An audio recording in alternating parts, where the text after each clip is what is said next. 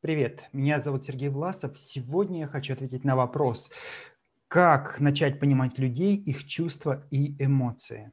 Ну, очень важная вещь. Э, Понимать людей, понимать их чувства, понимать их эмоции– это такой же язык, как понимать иностранцев. Поэтому а, для того, чтобы хорошо общаться с человеком с другого государства, с другой культуры, из другого народа, важно, ну, как минимум, обладать э, набором тех э, слов, тех сигналов, которыми владеет этот человек, то есть иметь банк э, распознавания, банк маркеров, по которым ты определяешь, что он сказал, что он тебе сообщил.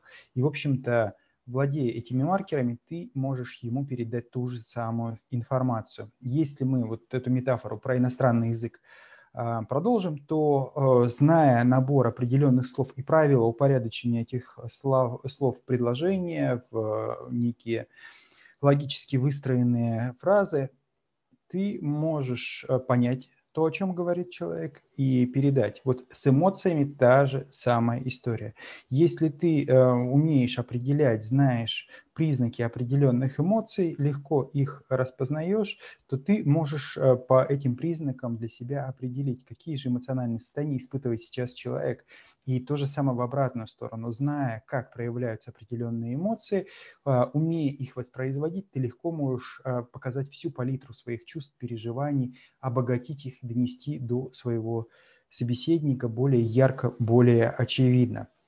Что это означает? Это означает, как и в развитии устной речи, э, мы можем иметь очень скромный словарный запас и очень небольшим набором слов пытаться передать свое состояние, а можем, а, занимаясь своим культурным развитием, изучением литературы, изучением э, какой-то общения с высокоразвитыми людьми, обогатить словарный запас и иметь более развитую речь и более изысканно, более тонко передавать свои мысли, настроения. Вот то же самое с чувствами. Мы можем ограничиваться очень небольшой палитрой чувств и эмоций, а можем, постоянно развивая, изучая вот эти эмоциональные признаки, эмоциональные проявления, набрать очень большой запас, очень большой банк этих признаков, ну и, в общем, а, очень ярко выражать а, свои эмоциональные состояния. Как это лучше сделать? Конечно, очень хорошо в этом помогают различного рода тренинги, начиная от